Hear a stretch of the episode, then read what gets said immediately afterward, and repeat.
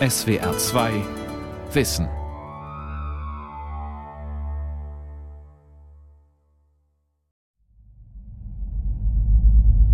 Grundsätzlich kann man davon ausgehen, dass ab jenem Zeitpunkt, wo es Stadtmauern gab, die Leute auf der anderen Seite versucht haben, die auch irgendwie zu überwinden oder wenn das oben nicht ging, zu unterwinden. Wir kennen ja aus der Bibel Jericho, wo ja auch schon Stadtmauern von einem beträchtlichen Ausmaß vorhanden waren.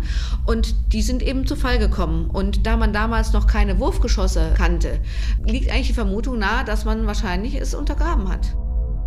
Tunnelkampf. Krieg unter Tage. Eine Sendung von Rainer Volk. Seit mehr als zwei Jahrtausenden bekriegt sich die Menschheit nicht nur über, sondern auch unter der Erde. In Stollen, Schächten und Tunneln. Im Dunkeln, in panikschürender Enge, ständig in Gefahr zu ersticken, lebendig begraben oder aus gegnerischen Tunneln heraus überraschend angegriffen zu werden. Schauplätze, die in ihrer Absurdität an den U-Boot-Krieg erinnern. Am rechten Koblenzer Rheinufer kann man in der Kabine eines Schrägaufzugs beschaulich einen Steilhang hinaufzuckeln zur Festung Ehrenbreitstein. Im 19. Jahrhundert war diese kurtrierische und später preußische Zitadelle Teil einer der größten Befestigungsanlagen Europas. Sie galt als uneinnehmbar, unter anderem, weil sie auf drei Seiten von einem 120 Meter hohen, felsdurchsetzten Abhang umgeben ist. Da oben genießt man freien Blick auf die Moselmündung, den Rhein und das Neuwieder Becken und kann die imposanten Bastionen, Wälle und Kasematten Ehrenbreitsteins bestaunen. Was man nicht sieht, ist ein kilometerlanges Netz unterirdischer Gänge, von denen einige erst vor kurzem entdeckt wurden. Sie durchziehen das Vorland der Festung auf ihrer einzigen verwundbaren Seite, dem ebenen Bergrücken, auf dem sie steht.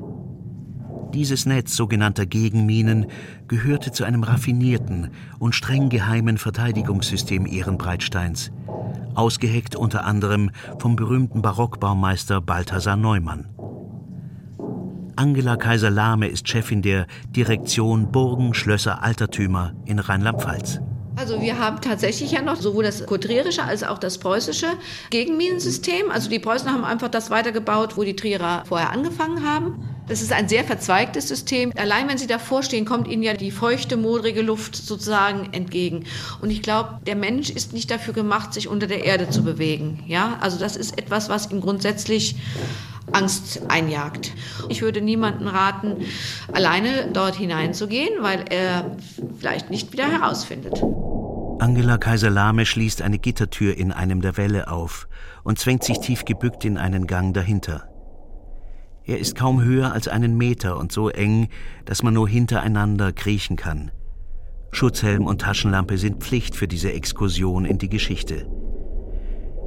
In diesen finsteren, klammen Gegenminen die nur wenigen Eingeweihten überhaupt bekannt waren, konnten im Fall einer Belagerung Sprengladungen gezündet werden, die feindliche Stellungen zerrissen. Oder sie dienten dazu, Untertunnelungsversuche von Angreifern frühzeitig zu entdecken und auszuräuchern oder in die Luft zu jagen. Aufpassen, Stufe. Wird ja immer dunkler. Schon wenige Meter nach dem Eingang wird es richtig gehend dunkel. Also hier sind sie eigentlich mehr oder weniger durchgekrochen, also aufrecht können sie hier schon nicht mehr gehen. Und im Kriegsfalle mussten da eben die Soldaten durch, um die Sprengladungen anzubringen. Ich sag mal, hat keine großen Bewegungsfreiraum hier. Es ist wirklich das Minimum dessen, was man brauchte, um nach vorne zu stoßen. Sie betreten ein kilometerlanges Tunnelsystem, das wie ein unsichtbares Netz vor der Festung liegt. Weil es gefährlich wäre, Besuchern auf Ehrenbreitstein die bedrängende Atmosphäre der Tunnel hautnah spüren zu lassen, wird an einer der Wallöffnungen eine Audioinszenierung präsentiert. Gelingt es dem Angreifer, sich unterirdisch an die Festung heranzugraben und eine Bresche zu sprengen, ist der Weg ins Festungsinnere frei. In früheren Jahrhunderten besaßen vor allem Bergknappen das für militärischen Tunnelbau nötige Wissen – Sie waren die harte Arbeit unter Tage in Erz-, Salz- oder Kohleminen gewohnt und erfahren darin, Stollen zu hauen und mit Balkenwerk abzustützen.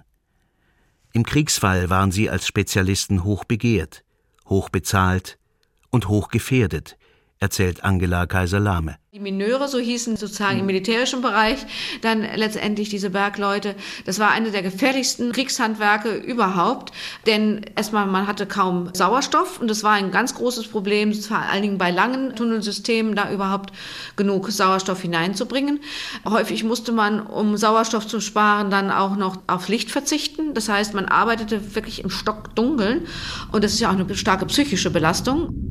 In der Antike bereits hackten und gruben sich sogenannte Mineure oder Sappeure, militärische Belagerungspioniere, in monatelanger Arbeit unter gegnerischen Festungsmauern hindurch. Häufig legten sie in ihren mühsam gegrabenen Stollen Feuer, um sie zum Einsturz zu bringen und mit ihnen die Mauern darüber. Also ähm, wir kennen ja aus der Bibel Jericho, ja, wo ja auch schon Stadtmauern von einem trächtlichen Ausmaß vorhanden waren und die sind eben zu Fall gekommen und da man damals noch keine Wurfgeschosse kannte, liegt eigentlich die Vermutung nahe, dass man wahrscheinlich es untergraben hat. Erwin Schmiedel ist Militärhistoriker und Chef der österreichischen Landesverteidigungsakademie in Wien. Er verweist auf das Geschichtswerk Ab Urbe Condita des Titus Livius, in dem sich konkrete Hinweise auf einen antiken Tunnelkrieg finden. Es gibt also ein Datum, das genannt wird, das in den Fidener-Kriegen, die das junge Rom im 5. vorchristlichen Jahrhundert geführt hat, hier zum ersten Mal Stadtmauern untergraben worden wären, um sie zum Einsturz zu bringen. Titus Livius schreibt über die Eroberung der etruskischen Stadt Fidene heute ein Vorort von Rom, durch den Feldherrn Quinctus Servilius Prictus. Weil er keine Hoffnung hatte, die Stadt durch einen Angriff zu nehmen oder sie zur Kapitulation zu zwingen, entschloss er sich, eine Mine unter die Festung zu graben. Auf der gegenüberliegenden Seite der Stadt, wo man wegen des natürlichen Schutzes am wenigsten wachsam war. Er lenkte seine Gegner so ab, dass sie nie merkten, wie die Arbeit voranschritt. Erst als der Weg durch den Berg vom Lager bis in die Zitadelle fertig gegraben war, stellten die Etrusker fest, dass sich die Stadt in der Hand ihrer Feinde befand. Ob Jericho und Fidene tatsächlich durch Tunnel erobert wurden oder ob es sich um bloße Legenden handelt, ist nicht mit Sicherheit zu sagen. Archäologische Beweise fehlen. In der Region südwestlich von Jerusalem entdeckten Altertumsforscher dagegen tatsächlich gut erhaltene Tunnelsysteme, die Aufständische der jüdischen Bar Kochba-Revolte ab dem Jahr 132 nach Christus gegen die Römer gegraben hatten. In den Tunneln versteckten sie sich vor der römischen Übermacht und griffen sie bei günstiger Gelegenheit plötzlich wie aus dem Nichts an. In einer Bilanz israelischer Archäologen heißt es über diese Gänge Sie waren so eng und niedrig, dass man sich bücken oder sogar kriechen musste. Oft verliefen sie gekrümmt, manche mit bis zu 90 Grad, oder veränderten durch senkrechte Schächte ihr Niveau.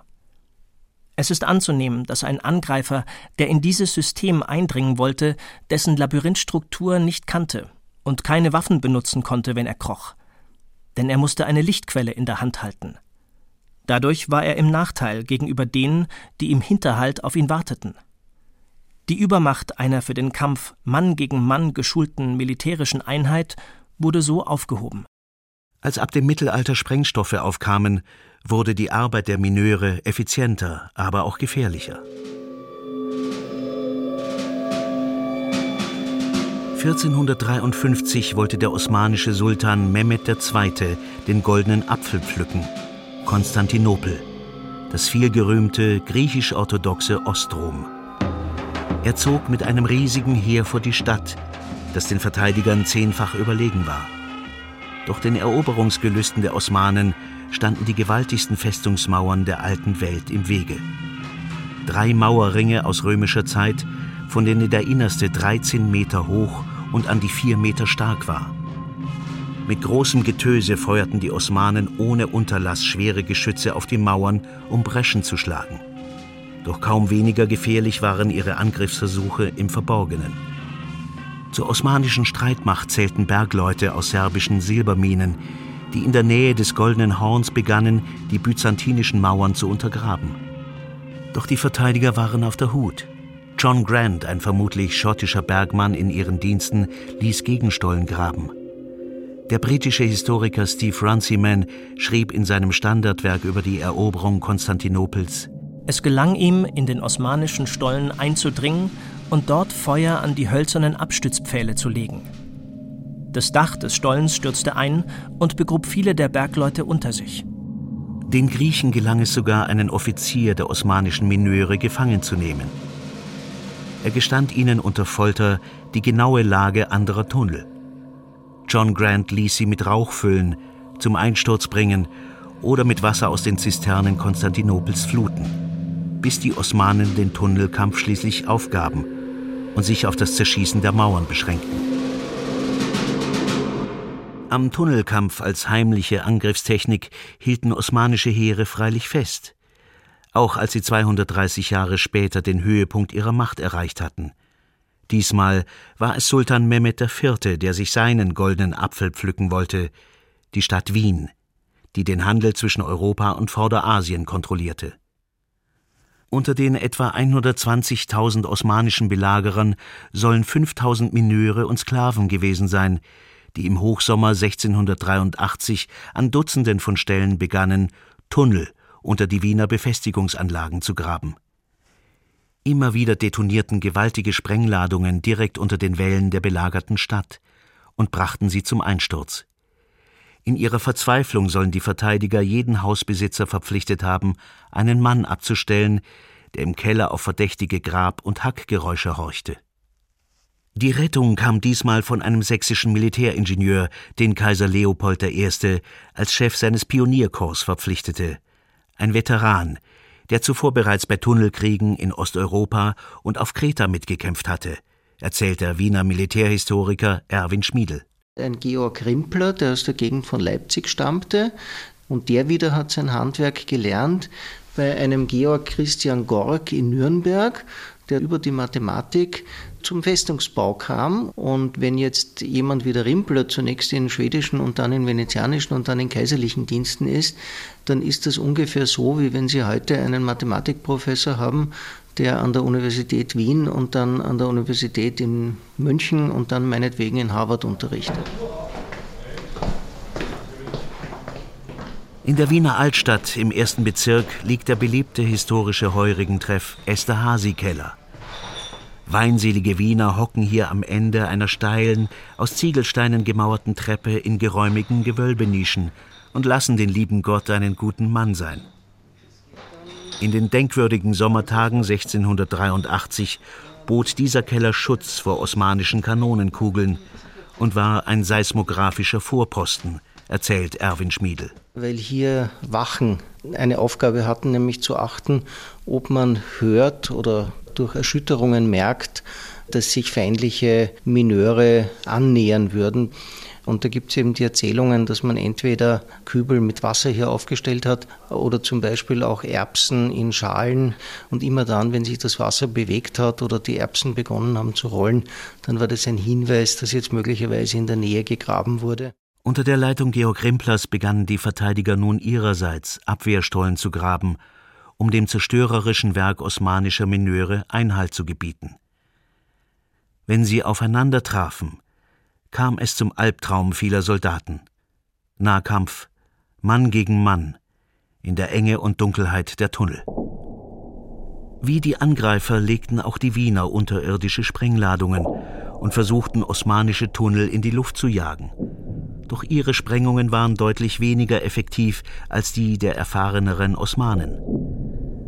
Als das Belagerungsheer nach einer verlorenen Schlacht schließlich abziehen musste, entdeckten die Wiener unter mehreren ihrer Wälle gegnerische Stollen mit fertig platzierten Sprengladungen, die nicht mehr gezündet worden waren. Wegen der wachsenden Reichweite von Kanonen wurden Befestigungen im Laufe der Neuzeit immer weitläufiger und erhielten vorgeschobene Bastionen. Tunnel mussten also immer länger werden, um Wälle und Kasematten zu untergraben doch der Drang unter Tage blieb ungebrochen.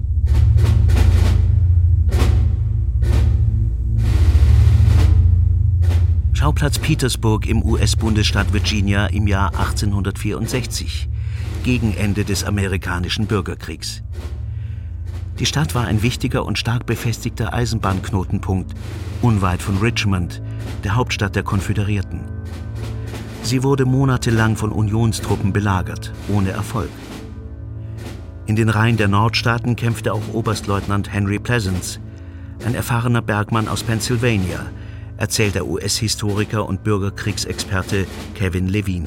Henry Pleasants is an interesting character. He was actually born in Buenos Aires in Argentina. Henry Pleasants wurde in Buenos Aires geboren und wanderte als 13-Jähriger mit seinen Eltern in die USA ein.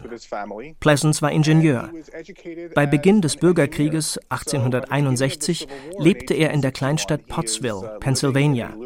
Das war ein Zentrum des Steinkohlebergbaus in den USA. Und Pleasants leitete dort zu Beginn des Bürgerkriegs die Zeche.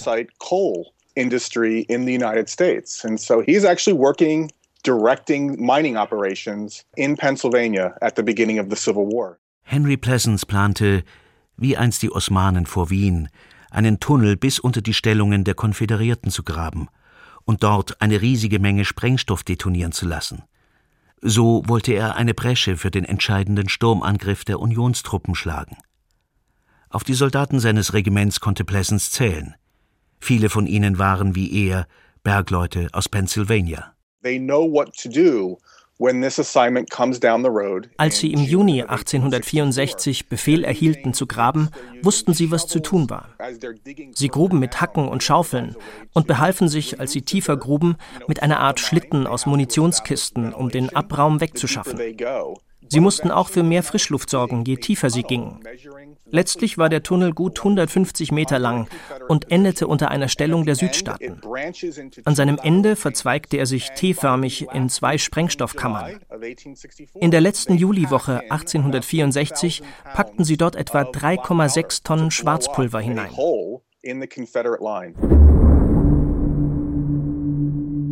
Am 30. Juli 1864 um 4.44 Uhr morgens erschütterte eine gewaltige Explosion das Schlachtfeld. Der Krater, den sie hinterließ, war über 50 Meter lang, 30 Meter breit und 9 Meter tief. Etwa 280 Soldaten der Konföderierten kamen bei der Explosion um. Trotzdem gelang den Unionstruppen kein Sieg im Battle of the Crater, der Schlacht um den Krater, wie sie in den USA bis heute genannt wird. Bei den Unionstruppen gab es etwa 3800 Tote und Verwundete. Auf der Seite der Südstaaten gab es etwa 1200 Tote. Mitverantwortlich für die hohen Verluste war auch, dass sich beide Parteien zunächst nicht über eine Feuerpause zur Versorgung der Verwundeten einigen konnten. Das dauerte ein oder zwei Tage. Und als es soweit war, lagen viele Verwundete wegen der fürchterlichen Hitze bereits im Sterben. Als trauriger Höhepunkt des Minenkriegs gilt der Erste Weltkrieg. Bereits 1914 begannen Deutsche, Franzosen und Briten an der Westfront Tunnel zu graben. Die Hoffnungen auf schnelle Siege hatten sich rasch als Illusion erwiesen, weshalb man unter anderem auf den Kampf unter Tage zurückgriff. Wieder war man auf Spezialisten aus dem zivilen Bergbau angewiesen, zum Beispiel auf Seiten der britischen Armee, berichtet der Militärhistoriker Erwin Schmiedel.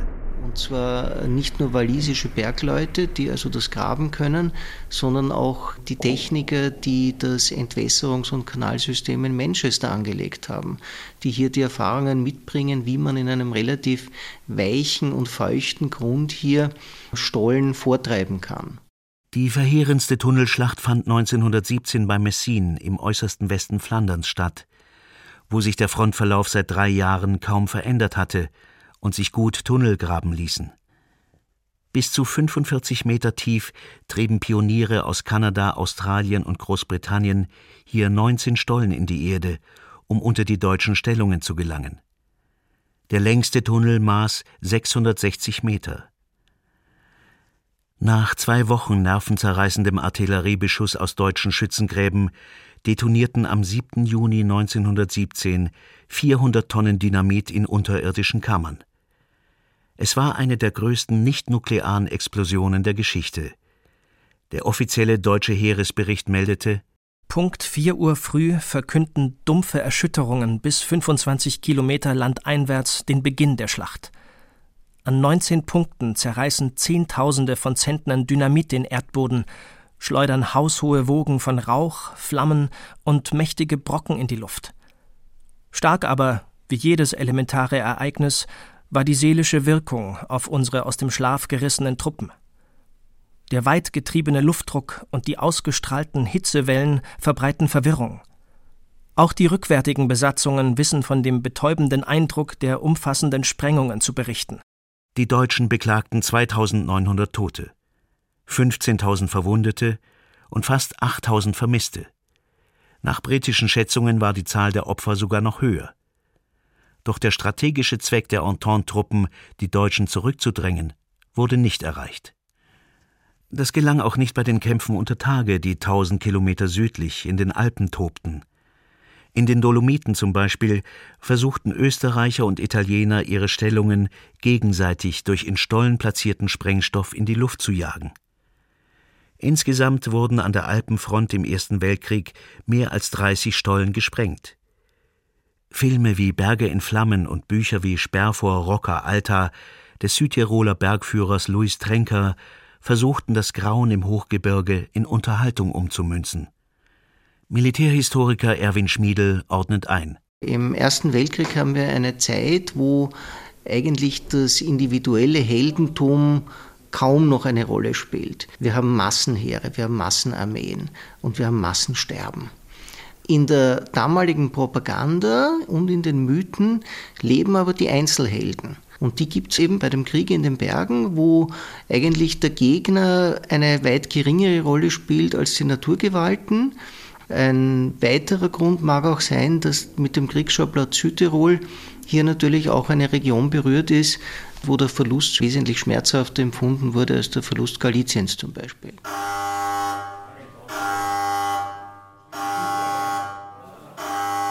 Trotz der insgesamt fast 20 Millionen Toten beendete der Erste Weltkrieg die politischen Spannungen in Europa nicht. Daher verfielen französische Politiker in den 20er Jahren abermals darauf, die Landesgrenzen durch unterirdische Festungen zu schützen. Sie ordneten den Bau der Maginot-Linie an. Heute ist sie nur noch eine Touristenattraktion, wie der Bunker Schönenbourg bei Wissembourg im Nordelsass. Benannt nach dem Minister, der ihren Bau vorantrieb, sollte die Maginot-Linie Deutschland und Italien von Angriffen auf Frankreich abschrecken. Die Arbeiten an dem fast 1000 Kilometer langen, weitgehend unterirdischen Festungsgürtel kosteten umgerechnet etwa 3 Milliarden Euro.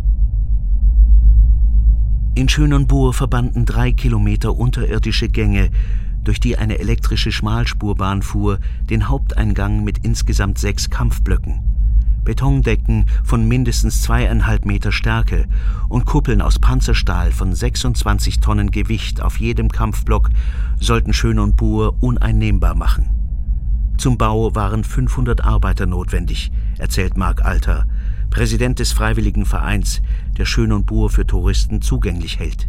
Das waren keine Soldaten, die die Maginot-Linie gebaut haben. Das waren alles französische zivile Firmen, die das gemacht haben. Da waren Maurer, da waren auch Arbeiter für Waffen und so weiter und Elektriker. Das war alles sehr technisch.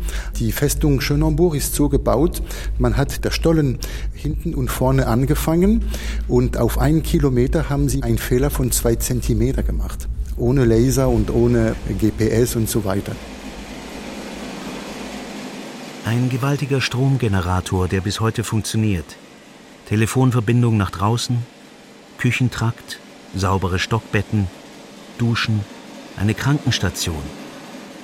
Als die deutsche Wehrmacht 1939 den Zweiten Weltkrieg begann, schienen die französischen Soldaten in der Maginot-Linie gut vorbereitet. Doch der Alltag der etwa 600 Infanteristen, Artilleristen und Pioniere in Schönenbourg war schwer erträglich erzählt Marc Alter. Es war verboten zu singen, zu pfeifen, zu schreien. Wenn man jemand hört, der schreit, heißt es, es brennt irgendwo. Und wenn man die Sirene hört, heißt es, wir haben einen Angriff. Aber Disziplin war sehr, sehr, sehr streng. Es gab eine Art Krankheit, die hieß Betonitis vielleicht auf Deutsch, eine Art Klaustrophobie. Und wie überall kam es vor, dass es Prügeleien gibt. Es fängt sehr schnell an, aber es hört wieder auch sehr schnell wieder auf. Von Kriegsbeginn bis zum Frühsommer 1940 hielten die Soldaten in Schönenbourg ohne Ablösung in ihrer Stellung aus. Zehn Monate ohne Sonnenlicht, abgeschnitten vom natürlichen Tagesrhythmus. Sie überstanden Bombenangriffe der Luftwaffe, feuerten aus ihren Bunkern mit Mörsern und Kanonen auf die anstürmende Wehrmacht. Einen Überraschungsangriff konnten sie aus ihren Tunnelgängen nicht starten, fliehen erst recht nicht. Die Soldaten, die hier drin waren, das waren, das sagt man in Frankreich, les sacrifiés de la République. Das waren die Geopferte der Republik. Sie wussten, sie müssen aus Italien oder Deutschland her einen Angriff verhindern, aber sie müssen auf keine Hilfe warten. Sie sind drin und bleiben drin. Und in La Ferté bei Sedan ist eine ganze Besatzung, 108 Soldaten, in 36 Stunden erstickt auf Befehl. Es wurde ihnen verboten, rauszugehen. Die Besatzung von Schönenburg kapitulierte am 25. Juni 1940. Einen Tag nach Frankreichs Waffenstillstand mit der Wehrmacht. Doch das war nicht das Ende des Tunnelkriegs. Kämpfer des Viet Minh und Viet Cong zum Beispiel sollen während der Indochina-Kriege Tunnel- und Höhlensysteme mit einer Gesamtlänge von mehreren Zehntausend Kilometern gegraben haben. Sie verfügten über Küchen, Schlafkammern, Lagerräume und Krankenstationen, wie in der Maginot-Linie, über Trinkwasserbrunnen und sogar Munitionsfabriken und Druckereien unter Tage. Auch in Afghanistan boten Taliban-Kämpfer mit einem System aus Tunneln und Höhlen der hochtechnisierten US-Armee Paroli. Militärhistoriker Erwin Schmiedel bilanziert. Wir finden immer wieder den Einsatz von Tunnels, von unterirdischen Gängen, Anlagen. Denken Sie an die Belagerung von Sarajevo 1992 bis 1995 der unterirdische Versorgungsgang unter dem Flugfeld zum Beispiel, den man heute besichtigen kann, die Anlage von unterirdischen Schutzräumen und Ähnlichem. Ähm, das ist durchaus eine Fortsetzung oder ein neues Aufleben oder eine neue Facette dieses Tunnelkrieges. Im Frühjahr 2015 erst verbreitete der sogenannte Islamische Staat, er habe einen Kommandokomplex der syrischen Luftwaffe in Aleppo mit einer Sprengladung in einem eigens gegrabenen Tunnel zerstört. Umso bemerkenswerter ist es, dass Pioniere der Bundeswehr oder des österreichischen Bundesheeres nicht mehr lernen, wie militärische Tunnel gebaut oder zerstört werden. Im Kriegsfall müssten die hochgerüsteten Streitkräfte des Westens also wohl, wie in früheren Jahrhunderten, auf das Wissen ziviler Bergbauingenieure zurückgreifen. Denn der Kampf unter Tage ist leider noch nicht von gestern.